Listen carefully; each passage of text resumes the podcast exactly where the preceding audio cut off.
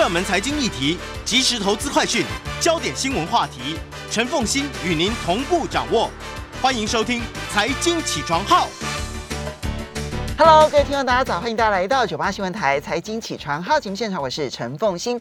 好，回到今天的新闻焦点专题，在我们现场的是工研院产科国际所石慧玲博士哦。我们今天要来谈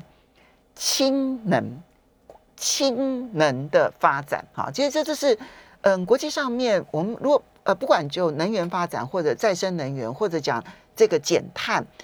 就每一个领域当中，其实它有很多很多的技术，都必须要去补强了之后，我们那个减碳的那个标，那个零碳零碳这件事情才会达到。而氢其实在这里面扮演了非常重要的角色。那嗯，石博士早。也非常欢迎 YouTube 的朋友们一起来收看直播。早，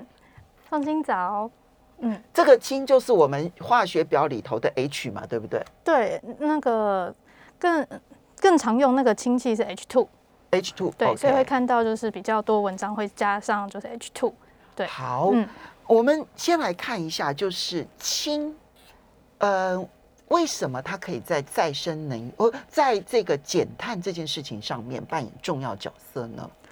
嗯，其实这个应该，因为氢这个技术其实它发展非常的久，但是对于大部分的民众，其实会有比较多不同的认知，因为它一开以前就常常会用到氢，可是以前的氢其实是我们现在叫做的灰氢，嗯，意思是说我们以前的氢气，因为氢气它比较特别，它并不是一没有纯氢没有办法以一个自然的形态在大气中。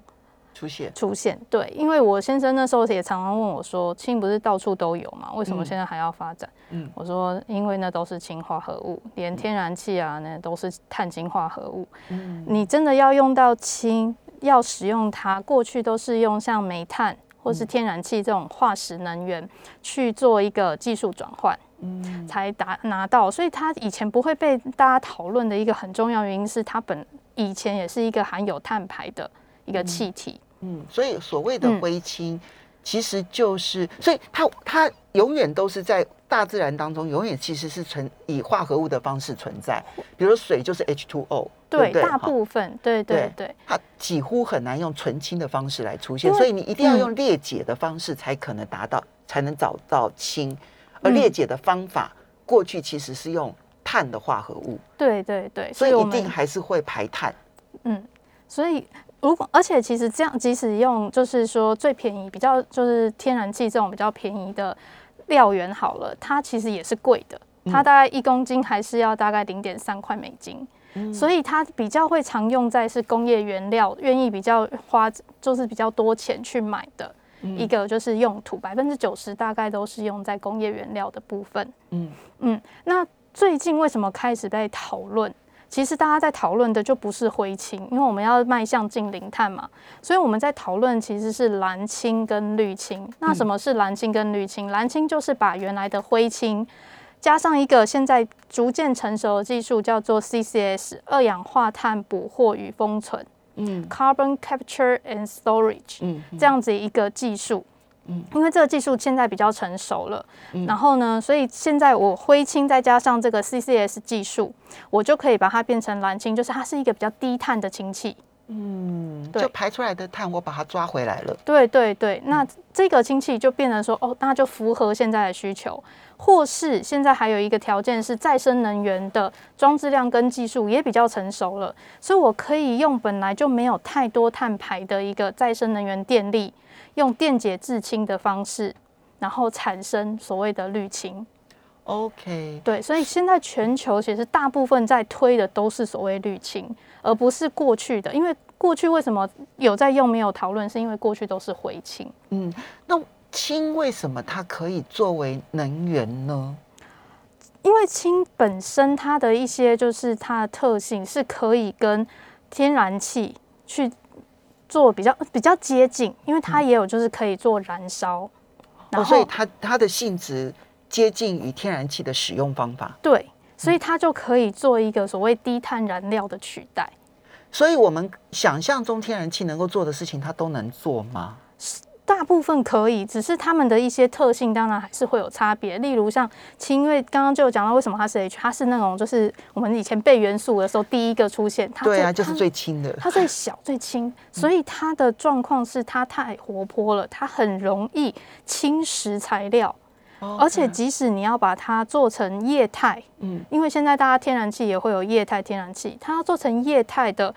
困难度也比较高，它必须在高压下面还要用摄氏负零负两百五十三度，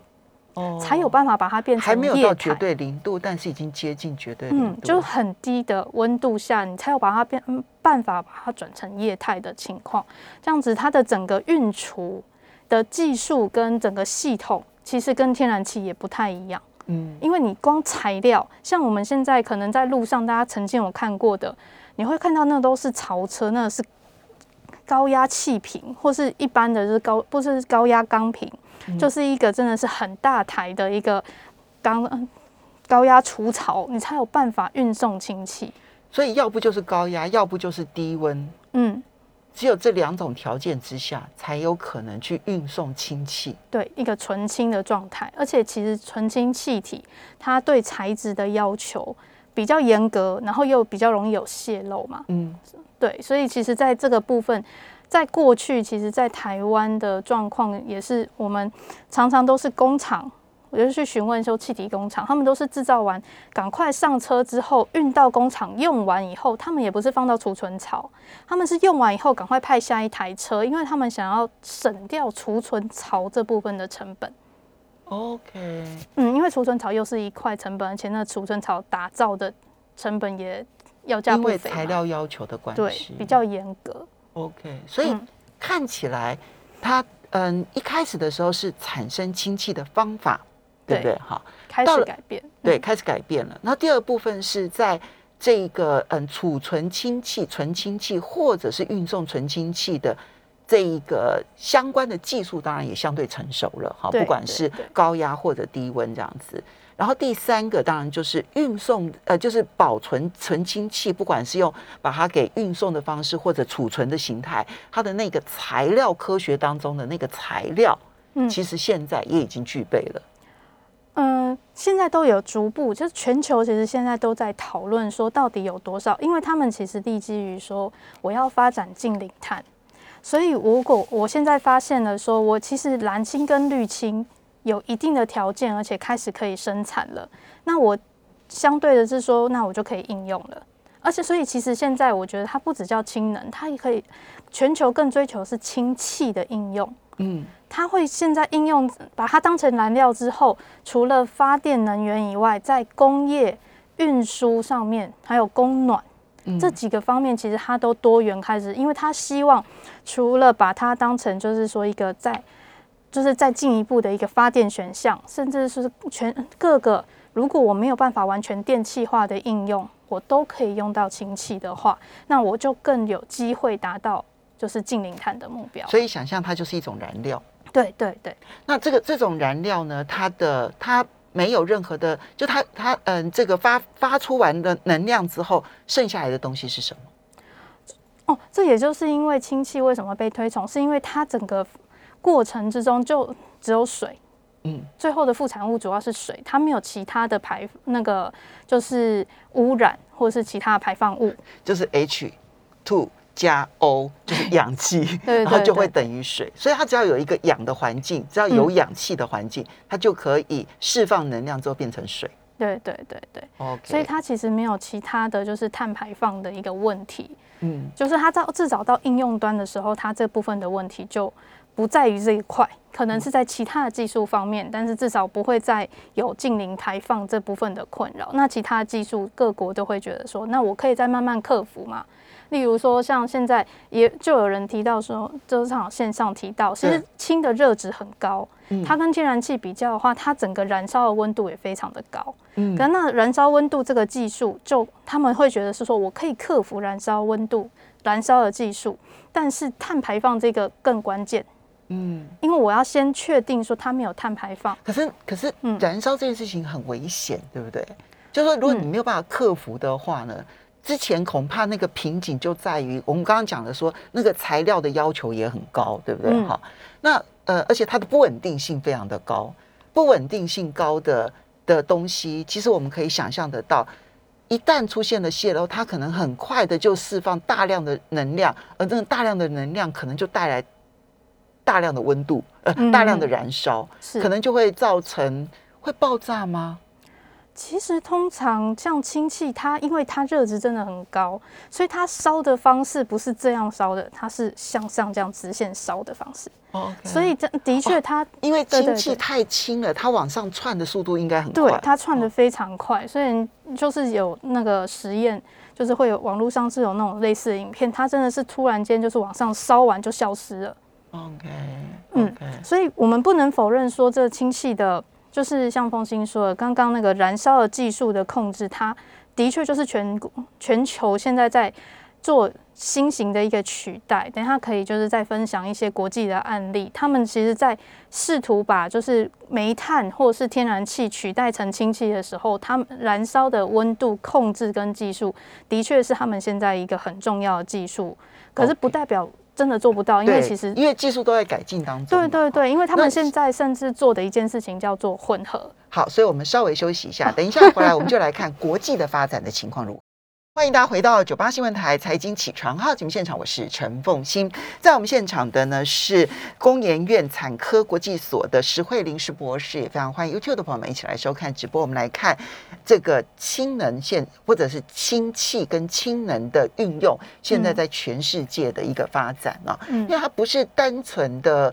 呃。一一种能源来源而已，它对于现在的天然，我我们就想象那天然气当中可以运用的场景，它大概都可以运用，对不对？对，它是渐渐的，就是说会去现在全球的一个整个的应用，其实它也是采取逐步的试试看，说能不能替代。所以像比如说在发电哈来说好了，最近的一个新的技术就是氢气涡轮。就是本来我们是燃气电厂是燃气涡轮嘛，去烧用天然气去那个转动涡轮发电。现在就是采取一个就是叫做混氢，我渐渐的把天然气的成分放进十趴、二十趴，甚至现在已经可以到三十 percent，我是放氢气进去。一来是说我先去看它刚刚凤心担心的一种稳定度，二来就是去测试它的整个燃烧温度，我整个要怎么去控制这个燃烧室。第三个是我要控制所谓的 NOx，因为当温度越高的时候会有 NOx 排放，而 NOx 其实也是不符合空气，就是我们排放标准的。哦，NOx 也是其实是空污的一个来源，温室气体的来源。对对对，所以它其实像这样子，他们就是属于逐步，可是他们就发现说，即使我只是先混三十 percent，我就已经有一定的碳排放量，降降排的效果。对对对，甚至日本的 JERA 电厂，他们现在还有研发 一个是。燃煤混氨，对，用氨，因为氨其实是氢做成的，所以氯氢做成氨就是氯氨嘛。嗯，他们也会就是说在燃煤这个里面混一些氨进去一起烧，那我就可以，因为燃煤是大家现在逐渐就一定要关闭的电厂，那 JERA 就试试看说，如果我可以把它变成是氨混烧，那我是不是就可以延缓它退役，甚至将来我就是变成一个新的机组，我原来的电厂。就可以做转型。不过刚刚讲的这一个，嗯、比如说混氢涡轮，或者是这个混氨的涡轮，那这个涡这个都是现有的。比如说我是天然气的这个发电厂，比如说我是煤炭的发电厂，嗯，我的涡轮在不变的情况之下，我我的这个燃料的来源先混氢进去吗？哦，这两种都有。就国际上面换涡轮的或者不换涡轮的都有，都有都有。因为其实国际上主要涡轮就是几个大厂商，就是像西门子啊、GE 啊、嗯、那个三菱这几个，他我看到他们的技术进展是都去发展，就是他们一来就是先测试刚刚说的，就是它到底要怎么混合。那他们这个就是用老那个原来的一个电厂的一个配置，嗯，然后去测原用，就是说可能我这个比较就是要准备。要退役的一个机组，然后我先测测测看，做一个示范。嗯、但是，一方面他们认为说，如果我将来要走到纯氢，那温度更高的时候，我还是要发展一个比较新的技术。但是我可以就做一个逐步的研发跟一个就是替代。嗯，所以其实这两种那个专案，我们其实现在在国际上都有逐步在发生，那些都有在研发。OK，所以不管是混氢混氨，或者是纯氢纯氨的这一个涡轮发电机，其实都在，对，都，都在发展当中，对，都有案子在开始做 run。嗯，好。那么当然，其实我们刚刚其实提到，就是说这一个嗯嗯发展氢这件事情啊，其实有几个困难，就保存氢气很困难，而且成本很高。然后呢，这个安全性就我们刚刚讲的，因为它的不稳定性比较高。然后第三个是能量密度低，所以为什么它看起来好像是都都都都非常非呃一切都很好，因为它的。它几乎它如它几乎零碳，对不对？哈，然后就是会耗一点点氧气，对不对？然后最后变成的出来的是纯水，哈，看起来一切都很好，就是因为它前面这个技术上面的困难，但是技术上面看起来都已经有了一些发展的方向。嗯那它在清洁能源这件事情上面，它可以扮演什么样子的角色呢？因为我听到一种说法说，如果我们希望发展再生能源，嗯，啊。那么再生能源最大的问题其实就是它的不稳定性，对不对？是。有太阳的时候有太阳能，没有太阳一下山我们就没有太阳能了，对对，好，对不对？哈，有风的时候我们有风能，嗯，然后风一停，哎，整个电不能就 shut down 啊，是，所以它需要有一个平衡高低风的一个储能的设备，没错。而氢可以扮演很重要的角色，为什么？因为。那个刚刚凤心讲的很好，就是说，其实所谓我们现在这个叫做间歇性，你没有办法去控制它的发电量跟发电时间，尤其是未来看全球在再生能源还发展一个就是离岸风场、离岸风电、离岸风电更有一个状况是它的发电量很高，可是呢，你要把电怎么拉回来，困难度开始越来越高，因为你离岸风场越远，你要建置海底电缆。就越长的话，那个成本会越高。嗯，所以加上风力发电有一个很特别的特色，是它的发电最高峰通常会是我们用电的离峰时间。他们常常在晚上跟秋冬的时间是风力最强的时候。就是啊，你会觉得，因为晚上像我们这种，尤其是海边啊，你就会知道说，嗯、晚上的时候，因为陆地跟海洋的那个温差的关系，它就是特别容易产生风。对，那到了真的白天的时候，其实那个风通常是停的。你到海边，你就会很清楚的感受到那个清晨啊、早晚晚上啊，风很大。对，但是中午的时候是没风的。嗯，对。所以现在其实我们可以看到，说很国际上面的一些那个离岸风电，他们就开始会去拟定说，我要怎么样跟氢能做结合。嗯，我可以就是说，如果我靠接这个岸场没有离。就是陆地很远，我牵得回来的，那我就是在陆地上制氢。嗯、因为氢，其实很最近更热门的一个话题是储能电池嘛。其实一个很最简单的方式当然是储能电池，因为我就是充放电，我最不会损耗。嗯、因为再生能源制氢有一个比较辛苦的事，只要你转换一次。你就会有一个能源损损耗，哎，代表的是你能源效率会降低，所以有些人会去算说，哦，你从制氢到你运氢、除氢，等到我利用端的时候，运用端的时候，我可能所剩就没有这么高了，是真的。这个这就是刚刚有人讲的，说那能量能量的转换率太低的。对，这个不是，这的确是实话。但是我们要反过，嗯，用另外一个角度看，说如果我今天像离岸风电这么大量的电。我的储能电池不可能这样子一货柜一货柜的盖在那里，而且储能电池的效就是它能够存放的时间也没有这么长。如果你今天是用季来算，我希望整个秋冬的电是可以有效都储下来的话，嗯，我不可能是盖一个这么就是。对，广阔又就是这么多面积面积大的一个，没有那个地跟空间的话，其实氢能就会是一个，至少它能够先储存，因为氢的储存小，那时间就比较长。嗯，再来就是说氢又不知可以不限于发电，嗯，它可以再拿来说刚刚说的其他的应用上面，它的应用多嗯多元性又比较高，所以它的经济效益可以顺带的提升。所以我的比如说离岸风电，如果我用这种方式来储存我的电力，嗯、它最后可能转换成为是变成一种取代天然气的燃料。我们用这样的方式来思考，当然方法还要很多技术上面的要改变的地方，是但是我们用想象的方式变成这样子。对对对，所以其实全球全球你可以看到，像欧盟什么，它在设计整个就是从再生能源去结合氢气的一个就是情境图，你会发现它不会只单纯写发电，它会把其他的应用全部列起来，就是他希望是一个多元发展。至于安全性的问题，全球其实都在想这件事，因为他们知道氢刚刚就是说它要制造，所以它本身制造成本很高的情况下，我一定要增加多一点它的应用空间。但是中间这个储运的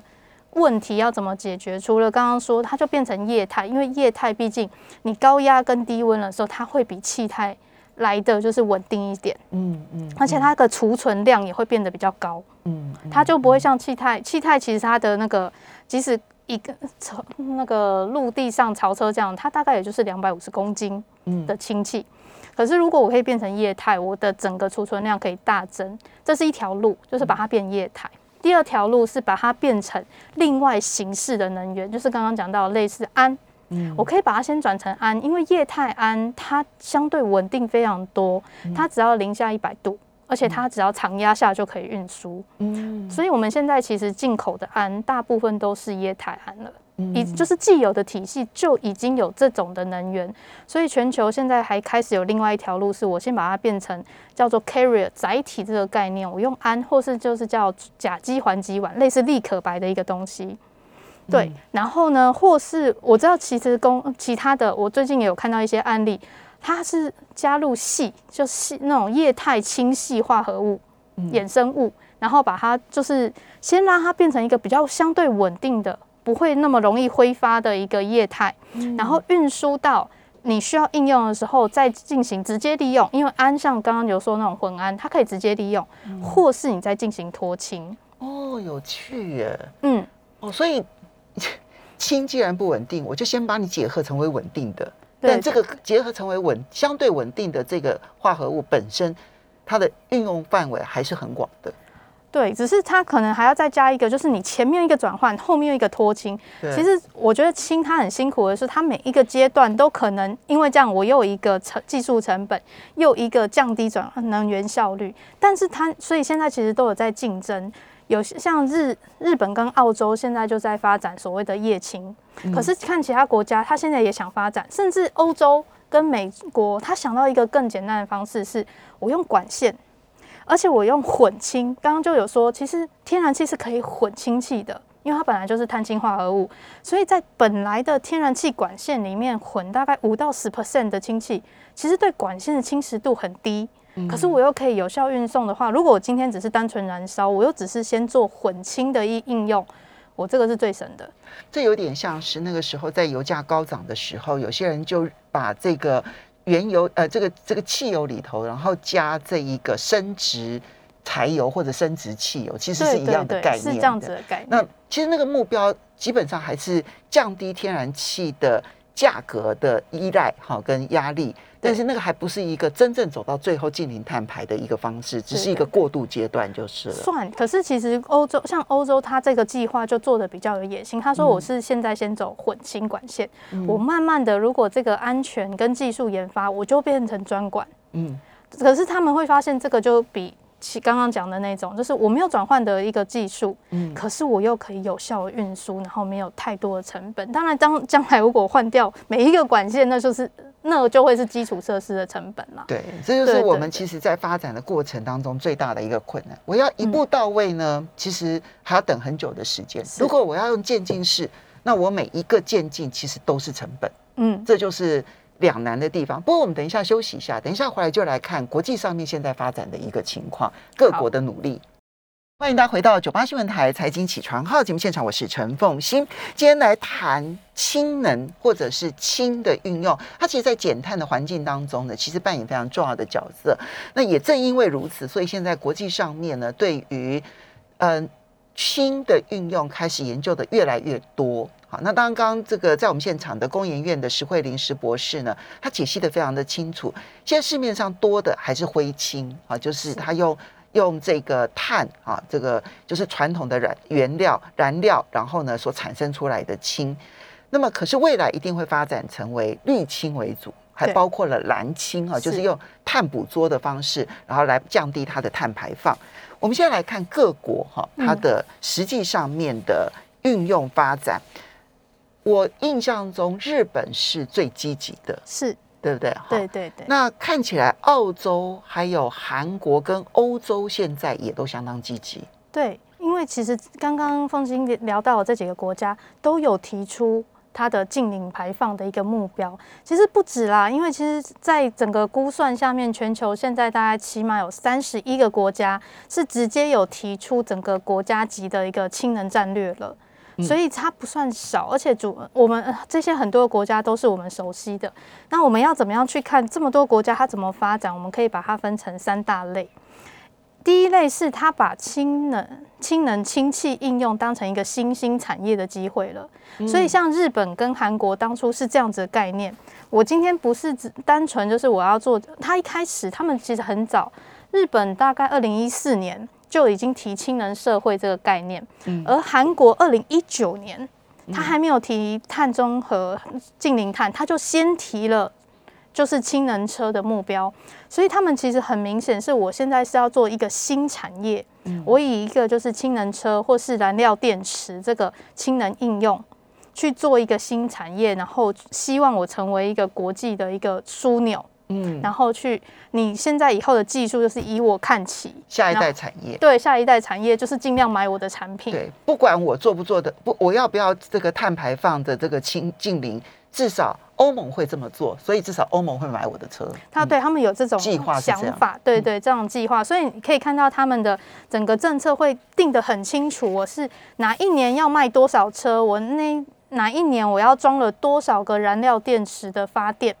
的装置。嗯它其实这个目标就很明确，因为他们其实是当一个产业，而且他们很多补助都是直接针对它的产业，就是你买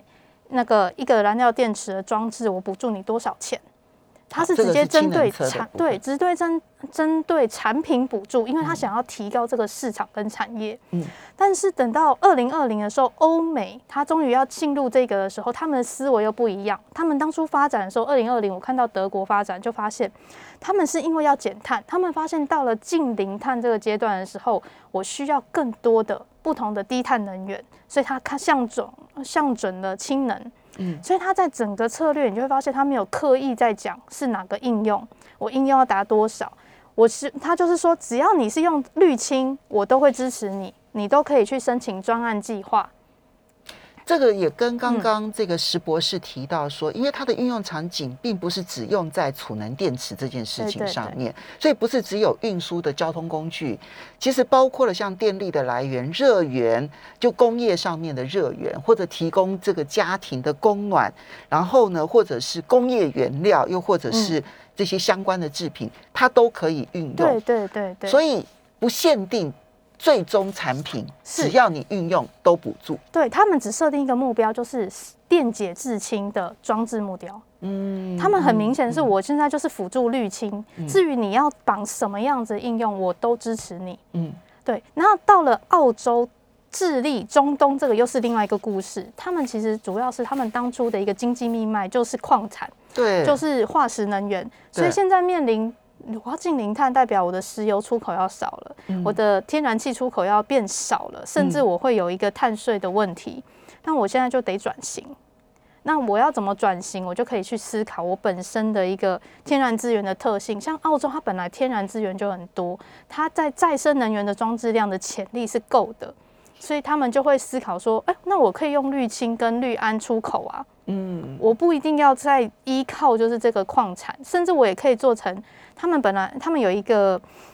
煤叫褐煤，是一个水分很多，所以不好利用的。他们发现，可是我褐煤是可以拿来制氢，加 CCS 就好了。嗯，就用碳捕捉的方式。对对对，所以日澳制氢用的是褐煤哦。嗯，对，可他们是做出蓝氢，然后运到日本。嗯，因为像日本、刚韩国刚刚就讲，他们应用目标这么的强，他们需要的的供应链很多，但是这这些国家其实他们的天然资源不多。所以他们很积极的，像他们在氢气供应，他们要讲的就是国际合作、国际供应，所以他们很早就找到澳洲，澳洲也发现，哎、欸，这是我的机会，我也是有这个潜力，所以澳洲更积也会积极的去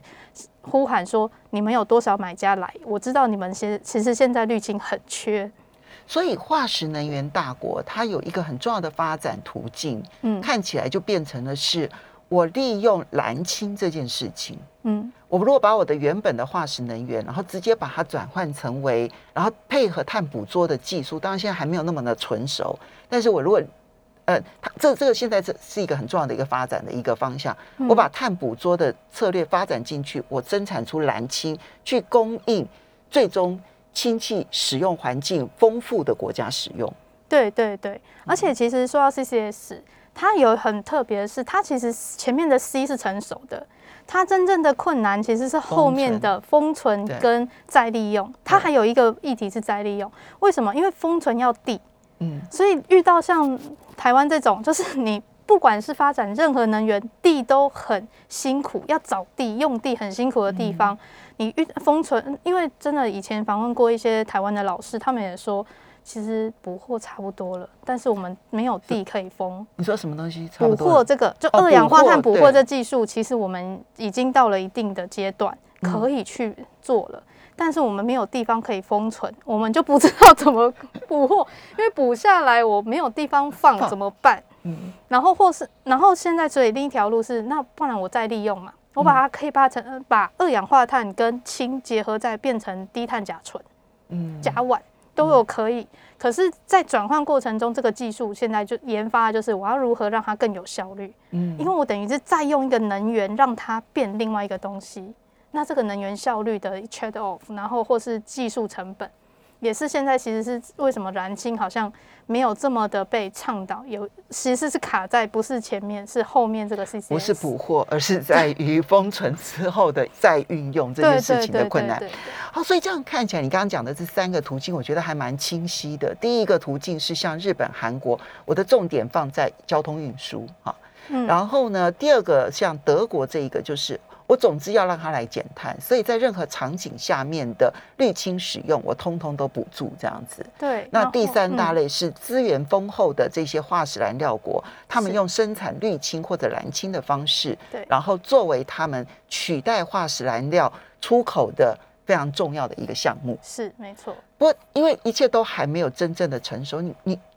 估计全世界要能够成熟的运用氢，大概还要多久的时间？其实国际上面现在他们也没有也知道说，其实要把这样子一个繁复的一个技术压到很低，其实还需要时间。所以大部分的国家，我们看那个国家切的时间点，第一个时间点就是二零三零。嗯，对，因为他们认为二零三零第一个是碳税机制会比较成熟，嗯，第二个是他们相信那时候技术会有一定的成熟度，虽然它没有办法完全取代，嗯，可他们已经开始会有市场化的机会。嗯，就是开始你可以有贩售，所以意思是说到现在它还不到商业可运用的情况，对不对？还没，对，全球可能最快要到二零三零年，它的成本跟它的价位才有足够的商业竞争力，对对的可能性。嗯，对，就是大部分都先切二零三零要有一定的规模，嗯，对，或是到就是比较没这么的，就是 理想化，可能切四零。OK，对对对。那你觉得台湾需不需要定一个氢能发展战略呢？因为有三十一个国家都已经设下了这个。其实，在过嗯那个如果有看国发会，他们其实就已经有在切，至至少他们现在国发会释出的那个就是说近零碳的目标，就已经至少先确定的是会跟日本很相似，就是我们在二零五零年就会有氢或氨的发电是九到十二 percent 的占比。已经有这个目标了.对对对，所以其实，在低碳电力上面的一个就是取代，氢或氨占百分之十二哦，对，九到十二，对，这是国国发会就是已经有在那个立定的目标，因为他们也认同说这零碳电力是可以的，而且如果是用氢发电的话，它就比较有可控性，嗯，因为毕竟你氢是只要你有氢，那你涡轮就是涡轮发电那种概念，就是我什么时候要发多一点，什么时候要发少一点，是可控的。对，那它相对是稳定发电。对对对对，它相对是稳定发电。好，这一个呢是一个很重要的一个未来趋势，而且最近这两年，因为它在很多的技术上面都有一些些突破瓶颈，所以似乎越来越可观。当然，它还是一条漫长路了。你看，二零三零年之前能不能够有一个真的完全商业化的可竞争力，其实还是一个未知数，是很多国家要努力的一个目标。是，但是对我们来说，因为我们终究是一个能源缺乏的一个国家，非常重要。好，我们要非常谢谢石慧林石博士。